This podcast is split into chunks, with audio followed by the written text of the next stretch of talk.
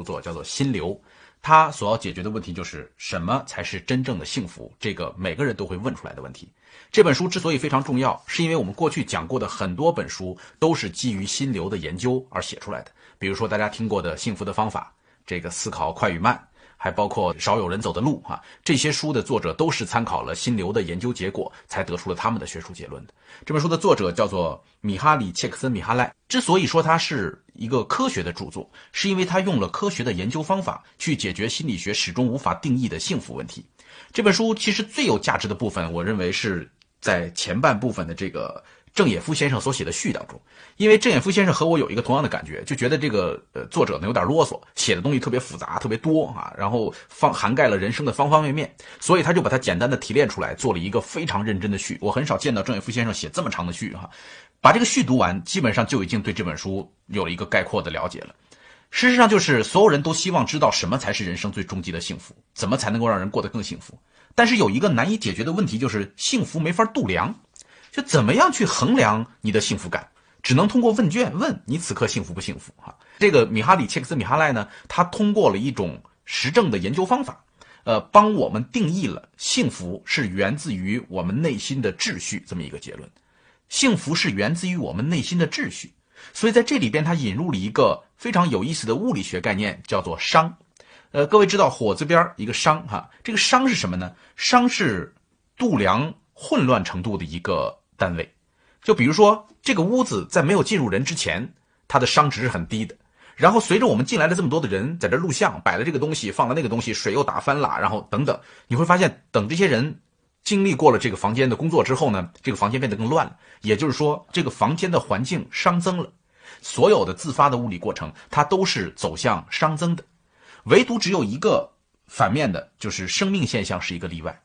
生命现象，就比如说，呃。这个光合作用啊，光合作用就是把混乱的阳光、空气、这个二氧化碳，然后通过植物的作用变成有秩序的营养，这就是一个反伤的行为。所以人在生活当中很容易情绪上上增，因此作者米哈里提出了一个非常重要的概念，叫做精神伤，就是我们的精神的混乱程度和我们人生的痛苦程度是相关的。这个精神伤怎么定义呢？米哈里认为，资讯对人们意识中的目标和结构的威胁，将导致内心失去秩序，这就是精神伤。他说，精神伤是常态，好可怕呀！在他看来，精神伤的反面就是最优体验，也就是他称之为心流的东西。那么，这个心流是如何发现的呢？这里边就有一个很有意思的实验，他给很多人发了类似于 BB 机那样的东西，就是呼叫器，然后每天呼叫他们八次，不定时的。想起来了就呼叫一次，反正每个人每天随机的呼叫八次，只要你被这个呼叫机唤醒了，你就立刻记录下来你此刻的感觉，然后根据你的这个感受打分啊，我我此刻感受特别好，我特别糟糕，我觉得一般，我觉得很普通等等，就把它打分打下来，然后并且记录此刻自己在做些什么。作者下了一个很长的苦功夫，整整收集了十万份这样的材料。也就是说，每天发八次，那就是一个人一天的时间能够得到八份这样的问卷。他一共收集了十万份这样的问卷，然后通过这十万份的笔记呢，他找到了其中有一些人在最高峰时期的体验有一个共同的描述，就是太棒了，那个时候感觉特别的好的时候，他说有一股洪流带领着我，这个有一股洪流带领着我的那种感觉，就是米哈里所总结出来的 flow 的感觉，心流的感觉。这种感受怎么描述呢？就是各位，你们有没有曾经试过？呃，小时候在路边看一个老人家下棋，对吧？听着像神话故事。你看着看着，慢慢的天就黑了，你不知道怎么回事天黑了。像我小时候跟同伴打乒乓球，打到天黑了还不想回去，就觉得连天黑了我都能看得见，都都开心，对吧？还有时候高中解一道数学题非常困难，但是。你非常投入的在解那道数学题，解着解着，时间慢慢的流逝，然后你没有丝毫的感觉到内心的痛苦、批评、呃纠结，我要不要去看电视这样的感觉，完全浑然忘我，把这道数学题完美的解了出来，这种感受就叫做心流的体验。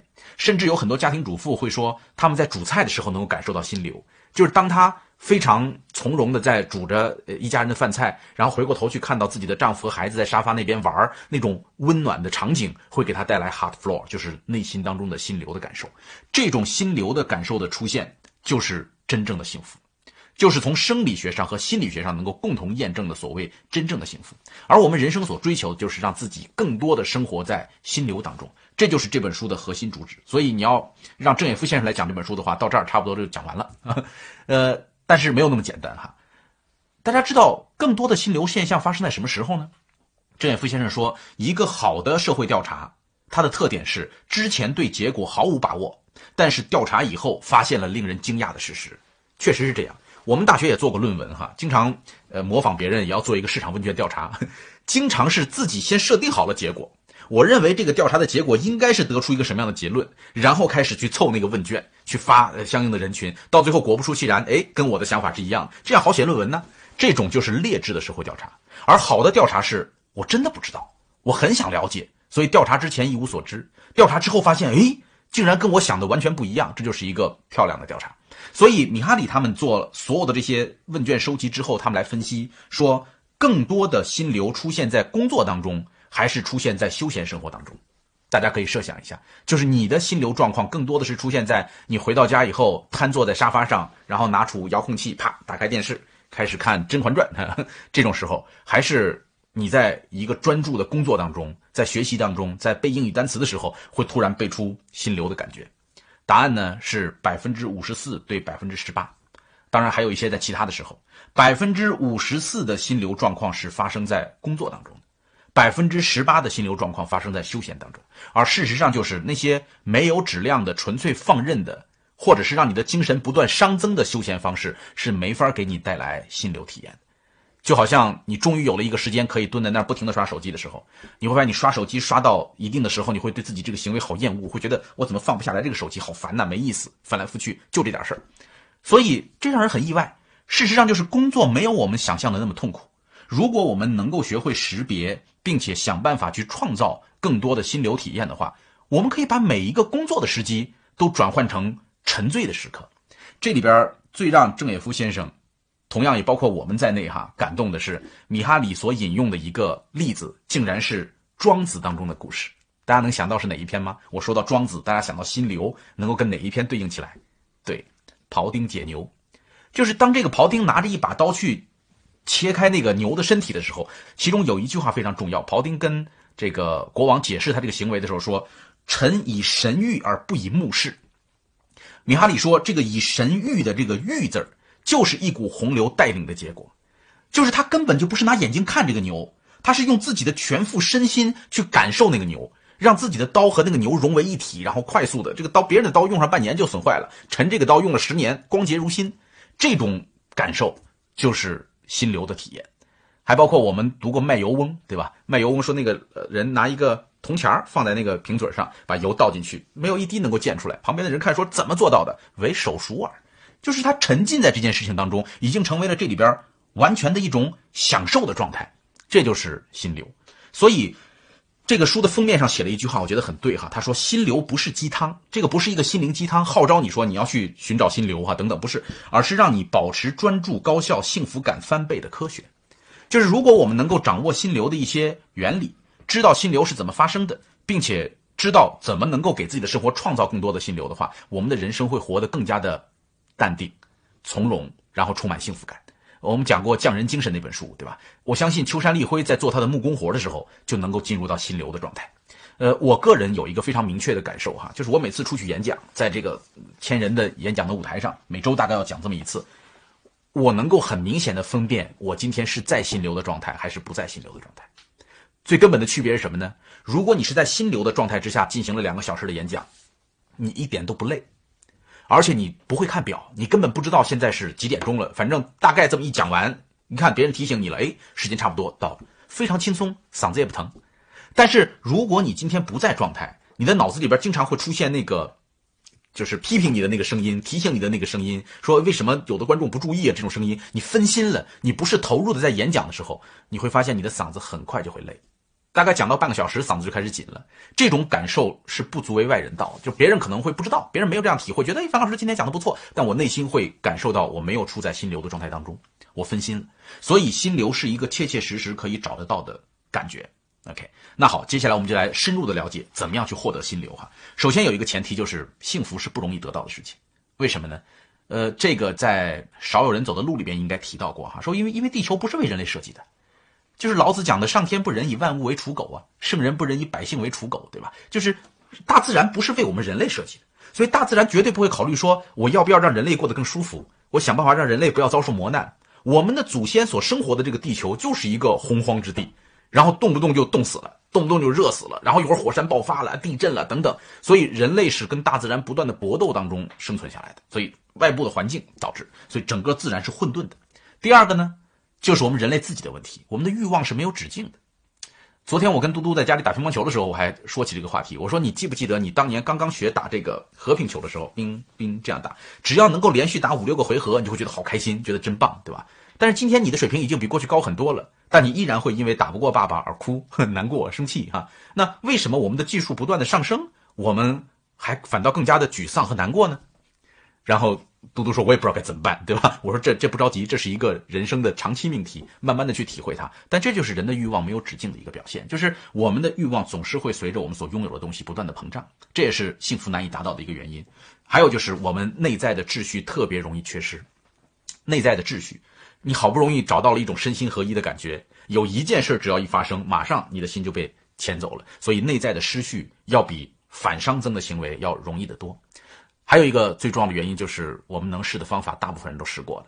有的人会试着把精力全部放在呃挣钱上，拥有更多的财富；有的人试图通过锻炼身体来逃避熵增。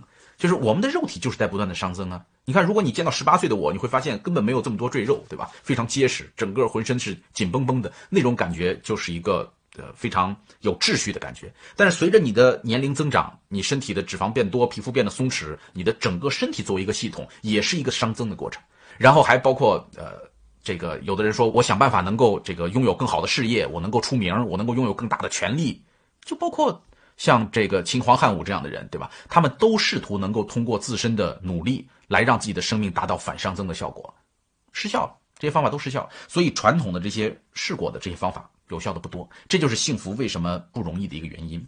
那么我们来看看一个精神伤是怎么样膨胀的。举一个小小的案例，有一个美国的工人叫胡里奥。这个胡里奥呢，出现了一个小麻烦，是什么？就是他的汽车轮胎开始跑气儿了。大家知道，在美国这样的社会做一个穷人，要比在中国这样的社会做一个穷人要更难啊！我看过一本书，是专门讲这件事情的。为什么呢？因为那个国家的人已经习惯了有钱的生活，所以当他们变成一个穷人之后，你会发现他的生活环境会更加的被动。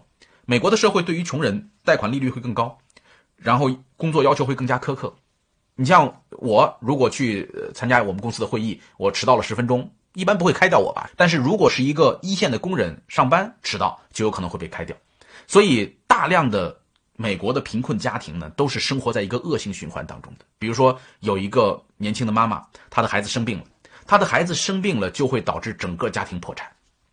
你说不是有医疗保险吗？不是医疗保险的问题，你带着孩子去看病就会导致你得请假，你请假就会导致你可能会被开除。你被开除，你的保险可能就不会不会再生效，然后从而导致你的家庭变得更加的糟糕。所以，越穷的人生活起来越艰辛，确实是这样。这个胡里奥呢，就是一个典型的案例。他的一个汽车轮胎开始撒气了，但是他他的钱不够去补胎，他要想补胎，必须得等到发下个月的工资。在这还有几天的时间里边怎么办呢？他每天在家里把这个轮胎打满了气以后，一口气儿的开到这个。公司，然后希望这个车在下班之前还能够有点气，让他能够开回到半路上再去打一次气，再开回家。然后他每天在干活的时候，脑子里边就开始想：哎呀，那个气会不会跑得越厉害？大家知道轮胎跑气会越跑越厉害的，所以他不断的分心，然后连自己的活也干不好。后来被主管批评，然后甚至有可能会被开除。这就是一件小事儿所引发的精神伤的膨胀。所以我们在生活当中，像胡利奥的这种一个轮胎撒气儿这样的事情，很常见吧？比这种事儿更严重的事情会更多，所以我们中国古代人曾经讲过一句话，说，呃，人最怕的并不是得意忘形，而是失意忘形。什么叫失意忘形？就是一个打击来了之后，接着又一个打击，这个打击一个带一个，越来越厉害，这个就是精神上不断熵增的过程。这个系统在不断的熵增，不断的崩溃，你的精神变得越来越混乱。所以基本的流程就是。外界的资讯发生，比如说轮胎开始撒气儿，比如说孩子开始捣乱，比如说孩子进了医院等等发生了，然后影响到你对于意识当中的那个目标产生了威胁，就你觉得我要做的事儿可能做不到，然后产生内在的失序，然后最后达成自我的解体。这个过程就是我们体内一个熵增的过程，也就是我们精神熵开始泛滥的过程。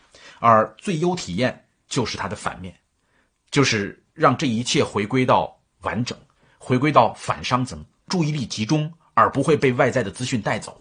那我给大家念一段什么是最优体验的感受哈。他说：越来越完美的自我控制，产生一种痛快的感觉。你不断逼身体发挥所有的极限，直到全身隐隐作痛。然后你会满怀敬畏地回顾自我，回顾你所做的一切，那种佩服的感觉简直无法形容。它带给你一种狂喜，一种自我满足。只要在这种战役中战胜过自己，人生其他战场的挑战也就变得容易多了。各位听起来觉得这个人像是干嘛的呢？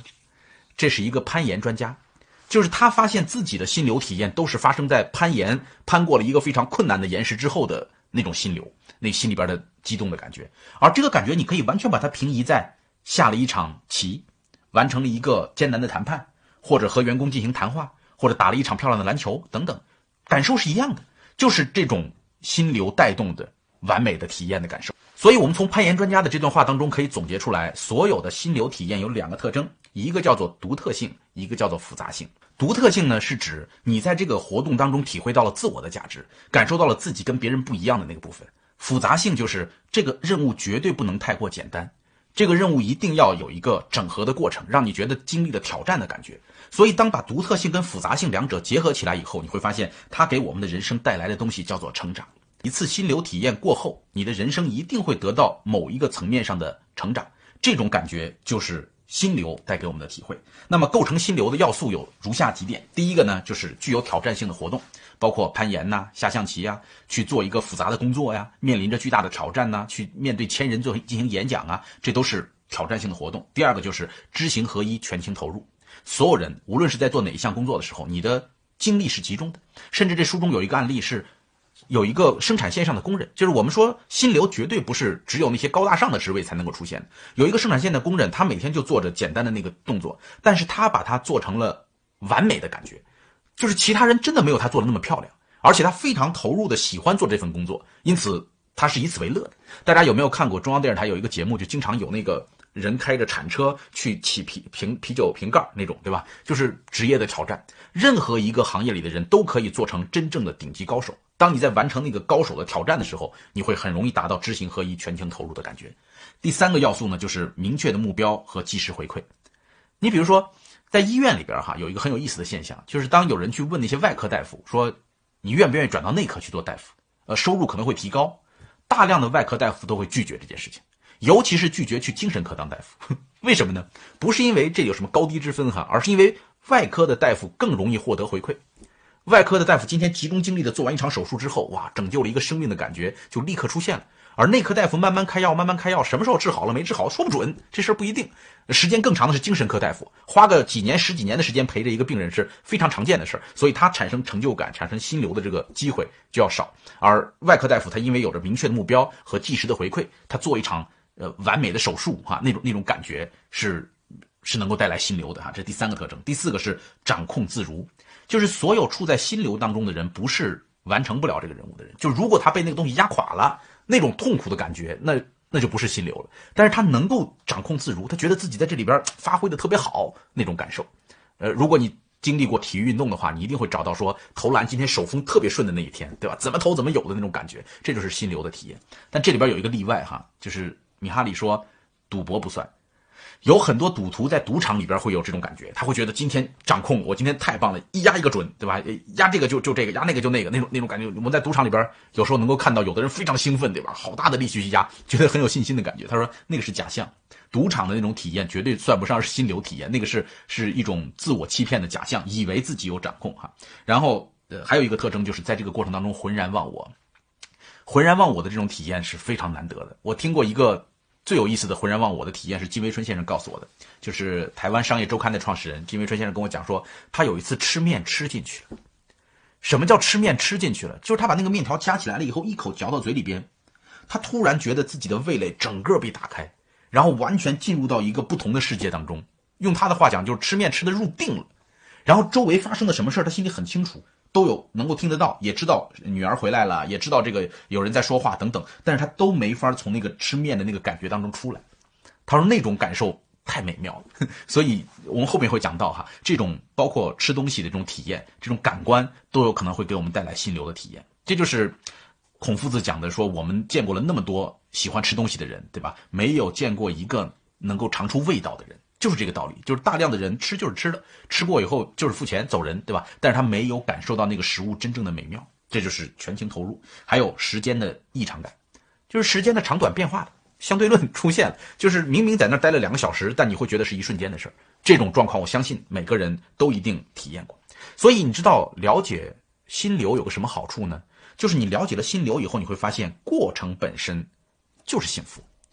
就是我们的幸福绝不来自于说下这局棋一定要赢了对方我才是幸福，而是在那个过程当中，在那个浑然忘我的、具有掌控力的、又有挑战性的那个过程当中，你就已经得到了人生最幸福的东西。所以，目标并不是外在的东西，而是我们自己内心对于这个过程的把控和体验。好了，这是心流的要素。那么，如何在生活当中去获得心流呢？我们首先要知道，呃。心流的关键，心流的关键词叫做成长。这个成长应该怎么理解？哈，就是心流是带来一种新发现，一种创造感，把当事人带入新的现实。它促使一个人有更好的表现，使意识到达过去连做梦也想不到的境界。简单的说，它把自我变得更复杂，自我因而成长。这就是心流活动的关键。呃，这么说可能听不懂哈。我们来看这张图。呃，在我们的图文当中也会有这张图哈。横轴是我们的技巧，纵轴是我们所面临的挑战。你会发现有两条线哈，这条线很明显呢，就是我的技巧很厉害，但是呢，我的挑战不足够。当你的技巧足以对付你所面临的挑战的时候，这种感受叫做厌烦。就是如果你每天所做的事都太简单，都没意思，就是盖章送过去，盖章送过去，这种简单的文书工作，你会觉得好没劲呢，厌烦。但是如果在这条线上边，就是我们的挑战程度要远远大于我们的技巧，我应付不来了。太难了，对手太厉害了。这时候你会发现，你生活叫焦虑，就你应付不了这么多的事，你觉得很痛苦啊。那在这中间，你会发现在焦虑和厌烦中间有一条通道，这条通道就叫做心流渠道。这个心流渠道就是我们的人生，我把它叫做成长的临界点，就是我们经常去寻找我们人生成长的临界点。如果你你今天说，呃，我要立刻成为马云，对吧？我要我要赚钱，我要成为中国中国首富。你可能会变得非常的焦虑，因为离你太远了。但是如果你说我给自己定一个小目标，对吧？当然那个小目标可能不是一个亿啊，太多了，一百万啊，或者是五十万。这时候你会发现，哎，你你去找到那个心灵成长的临界点，对吧？这时候就有可能把你带入到那个心流通道当中去，既不是让自己厌烦的重复，也不是让自己焦虑的受压，而能够去寻找到可能可以带来成长机会的那些心流通道当中去。这就是。获得心流的一个非常重要的关键就是“成长”这个词，呃，哪些东西跟这个寻找这种成长的感觉有关呢？文化是有关的。你比如说哈，呃，这里边提到了一个叫做工作的悖论。我们前面讲了，百分之五十四的心流体验是发生在工作当中的，但是有一个悖论是什么呢？当作者去问这些人说：“哎，你们现在愿不愿意放下手头的工作去看电视的时候，大部分工作当中的人都说愿意。很奇怪。就是，即便他们是在心流当中觉得工作带来了前所未有的体验，但他甚至当人问起他要不要放下工作去休闲的时候，他会选择去休闲。为什么？明明休闲更无聊，而工作更美好。米哈里的解释是说，这就是文化的惯性，尤其是西方的文化。各位知道，在圣经当中，哈，这个亚当是为什么去干活的呢？因为他犯了错。所以，上帝惩罚他，让他不停的流汗，不停的工作，然后靠工作养活不了自己，等等那那种感觉。所以在西方的文化当中，从古至今就有一种倾向，认为工作就是受苦的，工作就是累的。所以，当你有这么在这么一种文化环境当中成长的时候，那很难怪，一下班谁都不要管我。你看西方人下班特别逗，那个大吊车吊着钢梁，吊到一半，叮打铃了，二话不说拉闸走了。他也不怕那钢梁掉下去，说走就走，对吧？外国小孩下课铃声一打，老师还说话呢，转身就跑，因为在他们的文化当中，就把它定义为了这是亚当赎罪的过程，文化的问题。但是如果我们受的是东方的教育，对吧？如果我们学的是孔子说“知之者不如好之者，好之者不如乐之者也”这种感受，那你对于心流体验的感觉和西方人就可能是完全不一样的。所以文化是很重要的，性格也很重要，就是我们从小到大所养成的性格。性格来自哪儿呢？性格可能跟我们的遗传有关，可能跟我们的家庭环境有关。比如说，如果你从小到大生长的过程当中，你的父母跟你谈任何一件事情都是看你排了第几名，班上有没有人比你成绩更好，对吧？然后你你拿到那个证书了没有？如果家里人只看重结论的话，你也不会养成一个去体验过程的习惯。这就是我们说的文化、性格，包括物质条件、家庭、遗传、环境等等，都会影响到一个人对于心流的体验。但是你要知道，这种能力是可以培养的。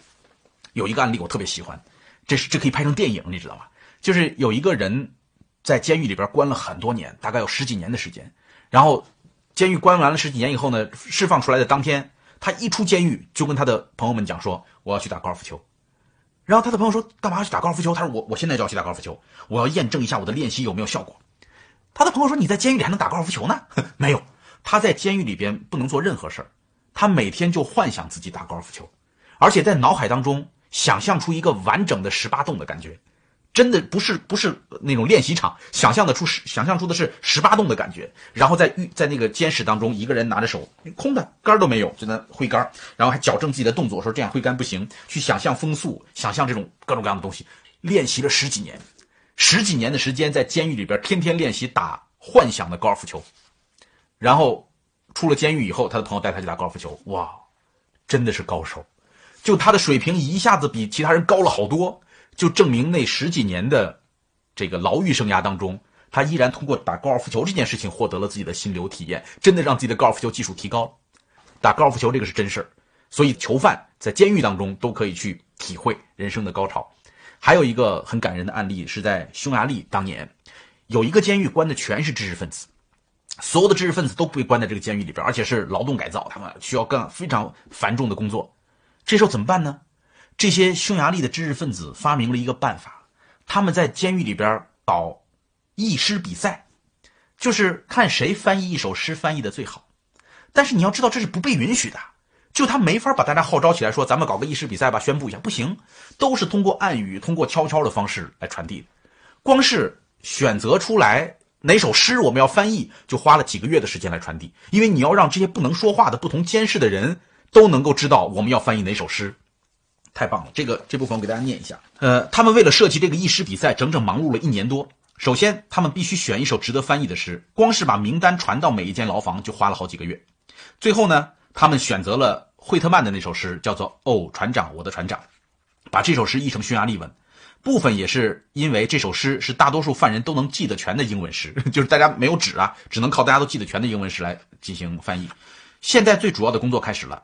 每个人都忙着翻译这首诗，由于没有纸也没有笔，于是这个蒂博尔就是组织者，在鞋底抹了一层肥皂，把用牙签把字母刻在上面。等他记熟了一行，就再涂抹一层新的肥皂。每译完一个章节，译者就把它先背下来，然后再传给林氏。不久，这首诗就有十来个不同的版本在监狱当中流传，并且由每个犯人加以评估和票选。惠特曼的译诗比赛结束后，接着翻译了一首德国诗人席勒的诗。所以。就是在这种困顿的环境之下，你已经被剥夺了工作的机会，不能够去展示自己的文学才华的时候，这群诗人待在一起，竟然用在鞋底上写字的方法组织了译诗比赛，并且达到了高潮。这里边还有一个高手叫索尔仁尼琴，就是这是俄罗斯国宝级的作家，他写过《古拉格群岛》，这是很有名的呃反专制题材的小说。然后在索尔仁尼琴的描述当中，他说，有时跟一群绝望的犯人站在一起，周围环伺着。贺机关枪叫嚣的警卫，我感到一阵节奏和意象汹涌显现，仿佛把我拖上了半空。这个时候，我觉得非常自由而幸福。有的犯人会设法冲破铁丝网逃脱，对我而言，铁丝网根本不存在。犯人的总数并没有减少，但我已经飞到远方去了。你看，一个善于去寻找心流体验的人，就算是在监狱当中，他也能够获得这种人生的高潮体验啊！所以。我们刚刚了解到，要想获得心流体验，最重要的是成长这个关键词，并且它跟你所处的环境、跟你所信奉的文化都是有关系的，跟你的性格哈。那么，我们来看生活的不同侧面啊。首先，感官能够带来的乐趣，呃，我们说感官能够带来这个心灵的乐趣，比如说散步就可以给你带来心流的体验，但这不意味着只要你走就好了。所有的感官能够带来乐趣的最重要的公式是行动加心灵。就是你要让你在做这个事儿、体会这个东西的过程当中，调动你的感官的过程当中，注入心灵。当你的心灵能够投入在这里边的时候，你会发现那种体验就出现。所以在步行的时候，你可以设定目标，并且控制过程，给自己提出一点小小的要求，要求自己能够跟昨天不一样，有所进步，并且能够全程的记录。这时候你会发现，走路会比过去有趣的多。我有一个朋友跑马拉松，就跑到心流体验，就是他现在觉得不跑个几十公里就没法达到那种快乐的感觉。我相信有跑步经验的人都会有感觉。我最近也在开始跑步，每次就发现比过去的体能在不断的进步，是一件非常幸福的事情啊。所以如果能够步行、跑步都可以。然后舞蹈，舞蹈是天然的能够带来心流体验的行为，就是当一个人能够和音乐结合在一起的时候，浑然忘我是非常常见的现象啊。然后瑜伽，各位知道瑜伽这个词儿的本来含义是什么呢？叫做结合。就是用人和神结合起来，所以做瑜伽是能够给我们带来快乐的，能够给我们带来心流的。呃，在这里边呢，作者说，在控制身体与体能这方面，西方和东方比起来简直太幼稚了。就是当他去了解东方的太极拳，了解东方的瑜伽活动，了解东方的和气道等等这些行为的时候，他会发现这就是把意志、精神和身体完美结合的方法。而西方人经常是割裂的，西方人只是。呃，相信体育运动，只只是相信物理行为，而把精神投入的部分，这个看得太轻了。呃，还包括武术，欣赏一幅画作。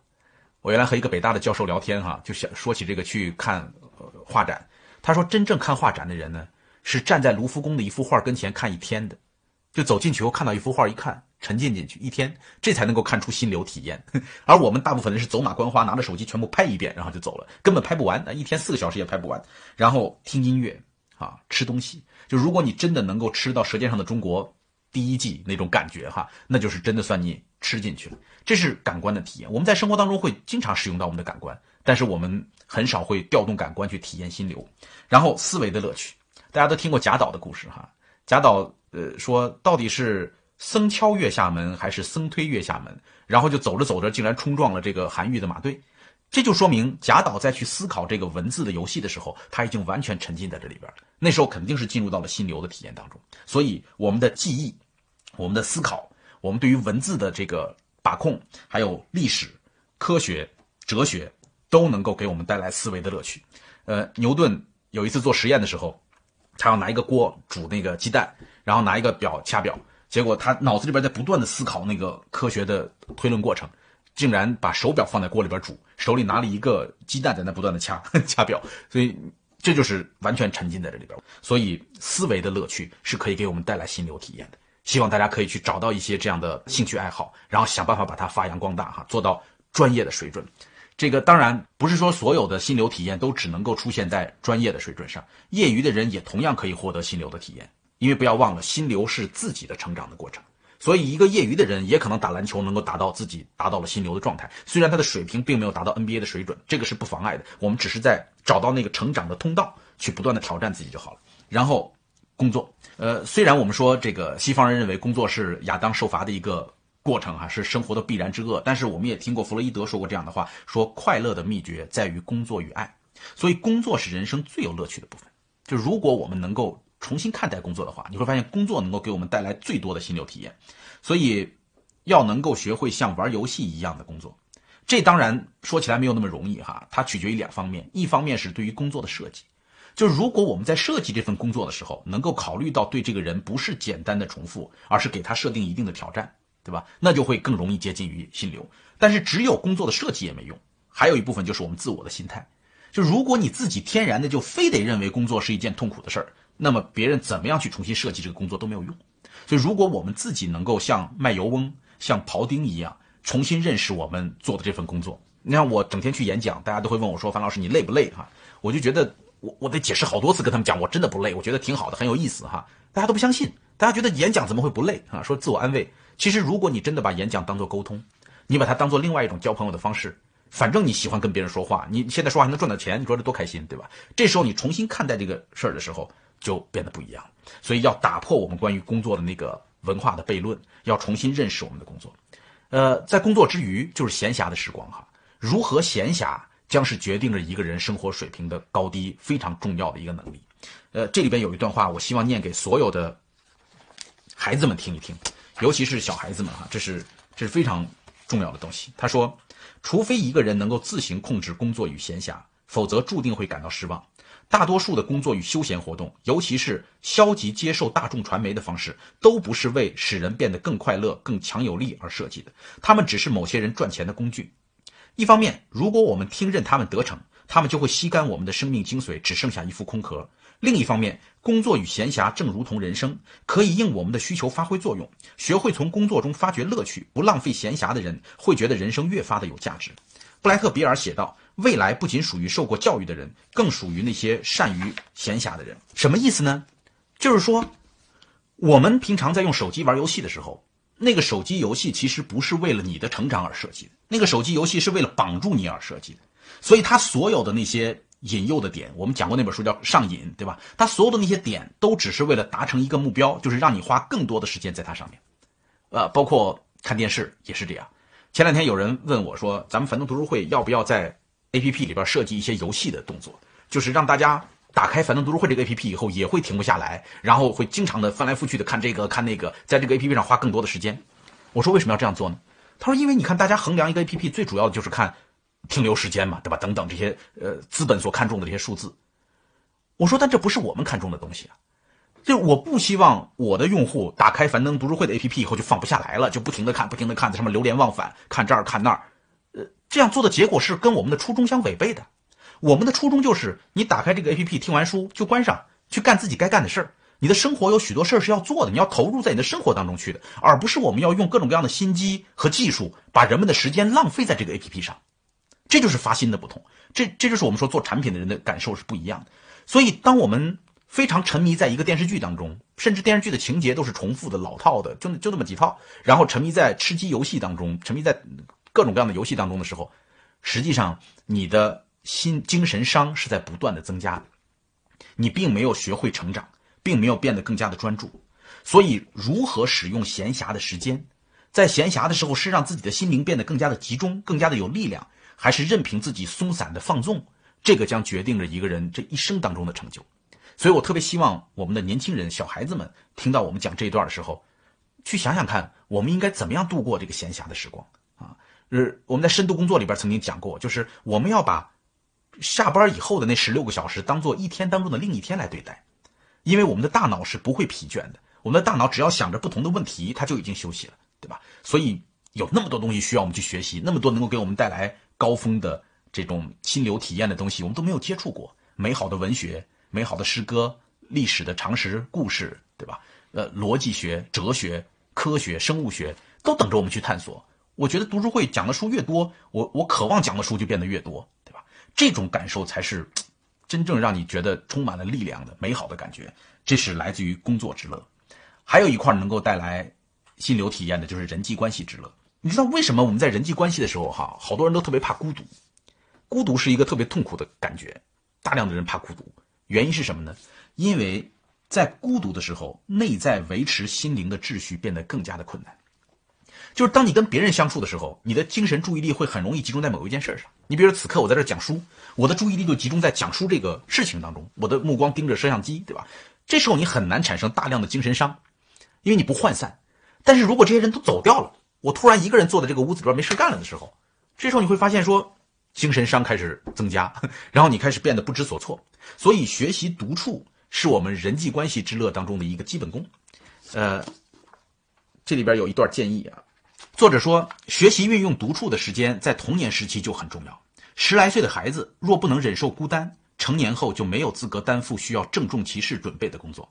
很多青少年放学回家，丢下书，吃些点心，就立刻抓起电话跟朋友联络。如果电话没什么好聊的，他就打开音响或电视。即使看书，也不会看太久。做功课代表把注意力集中在相当困难的资讯模式上，甚至最能自律的人，早晚也会丢开书本，去寻求更愉快的意念。但快乐的意念并不是呼之即来的，相反，我们的心灵更容易被阴森的梦魇所侵占。于是，青少年开始烦恼自己的外表、受人欢迎的程度以及前程。为了免于遭受打扰，他们就必须把心灵填满。读书并不能发挥这种功能，因为它太难了。青少年为了逃避混沌的黑暗，几乎什么事情都愿意做，只要无需消耗太多精神能量即可。听音乐、看电视、找朋友打发时间，都是最常见的行为。甚至有的人会去尝试吸毒。啊，或者是参加各种各样的帮派等等，因为能够 kill time，能够让自己减少一点面对孤独的时间，对吧？所以，如果你不能够去体会孤独，不能够在孤独当中去寻找心流体验，你这辈子可能很难去承受那种具有重压的、需要深入思考的事情。这一点我要提醒大家，就是不要放任自己总是让自己再放纵一点，让自己再轻松一点。你要知道，再放纵一点、再轻松一点，就是一个熵增不断膨胀的过程。OK，好了，当你能够学会在孤独当中去整顿自己的注意力，这个词儿叫整顿自己的注意力，让自己产生一些反伤行为。这时候你会发现，在亲情、在友情、在这个同事之间的关系当中，都能够找到人际的快乐。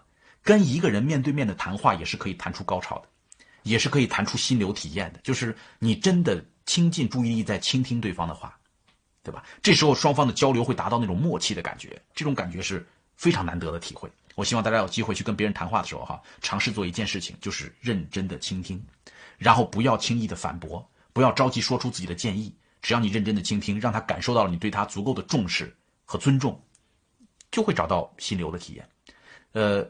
我在别的书里边曾经讲过，我原来陪嘟嘟呃写作业的时候，我帮他听写，我是一边看书一边帮他听写，嘟嘟竟然都哭了。他说：“爸爸，如果你实在不想帮我听写的话，你就不要做了，因为他觉得你根本就不在这儿。”我我现在能够理解那种感受，就是我没有全情的投入，使得他感觉到他变成了负担和累赘，对吧？所以我们在人际关系交往的时候，如果你能够真心的关注对方，这就很容易去获得交流上的成长。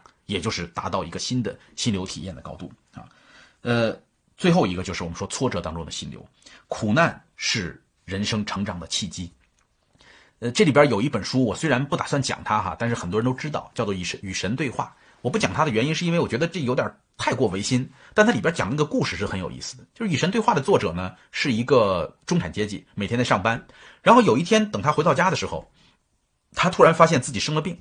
就是这个这个病很严重，严重到他没法工作，所以他很快丢了工作。丢了工作没过多久呢，他的妻子又跟他离婚，因为受不了他的身体这么糟糕，跟他离婚。离婚以后把房子判给了妻子，然后因为房孩子要呃孩子要跟着妻子，所以房子也给了妻子。然后他自己开着车净身出户。当他开着车去找他的朋友的时候呢，到楼上去敲他朋友的门，发现朋友不在家，已经搬走了。下楼发现车被偷了，就这么简单。这个人突然变得一无所有。就他原来是一个中产阶级，有自己的房子，有自己的这个家庭，但是现在突然变得连车都没有了，一个人孑然一身，加上他还有病，怎么办呢？他就睡在纽约的这个公园里边。呃，他在公园里边徘徊了好几年的时间，成为了一个 homeless。然后就在他颓废下去的时候，有一天他突然意识到，他说：“如果我们相信上帝的话，上帝是不会做一件不利于我们的安排的。呃，所以上帝所安排的这一切一定都有他的道理。那到底有什么道理呢？”他让我干嘛呢？就是上帝安排我突然失去了一切，到底是让我干嘛呢？然后在那时候，他开始思考人生，然后后来写了一本书叫《与神对话》。这个《与神对话》这本书后来连着出了三本，卖了好多册，然后他一下子变成了一个富人，就是从过去的潦倒的一个流浪汉，一下子变成了精神领袖，变成了这个畅销书作家等等，还到全世界各地去演讲。这就是我们说从挫折当中去成长的一个过程。所以，如果我们能够掌握。心流才是我们人生所要追求的最重要的体验的话，那么挫折也很有可能能够给我们带来获得心流的机会。大家经常可以想起来，在监狱里边举办艺师比赛的那群人，对吧？可以经常的想起来，在纽约的公园上躺着的那个哲学家，还包括在在这个球室里边不断的练习打高尔夫球的那个人，哈。所以最后，总而言之，我们说心流的核心含义就是要能够学会追寻人生的意义。这个作者讲到了说，拿破仑和特蕾莎修女。你说这两个人的人生有没有意义呢？肯定都有意义，对吧？两个人都曾经体会过大量的心流体验，但是有没有不同呢？也同样有不同。为什么呢？因为拿破仑人生的意义造成了周围大量的人的心精神伤的增加，就是拿破仑使得很多人流离失所，使得很多人丧失了妻子、孩子这个家人，对吧？但是特蕾莎修女用她的行为，让更多的人实现了精神的反伤行为。让更多的人体会到了这个心流的感受，所以作者认为特蕾莎修女的这种人生的意义和拿破仑是完全不同的，它是我们更值得去追求的，给更多的人带来幸福福祉的一种选择。所以结论就是，进化掌握在我们的手中。当一个人能够学会不仅仅去追求物质，不仅仅追求安全感、社会地位的时候，其实我们的人生就已经在开始进化了。这个进化权就掌握在我们每个人自己的手上。我们可以选择是做一个精神的流浪汉。还是做自己的主人，是让自己的精神不断的熵增，变得越来越混乱，难以掌控，还是主人翁在此，让自己成为自己的主人翁，经常的能够体会到活在心流当中的感受？如果你真的能够时时刻刻活在心流当中，那就是我们经常在佛经里边看到的入定的感觉，对吧？你能够时时刻刻开开心心，并且能够体会到此刻所在的意义，保持正念。希望这本书能够给我们的生活带来一点点的启发，让我们从每一件小事当中。进入到里边去寻找那种成长的感觉，找到减少精神伤的方法。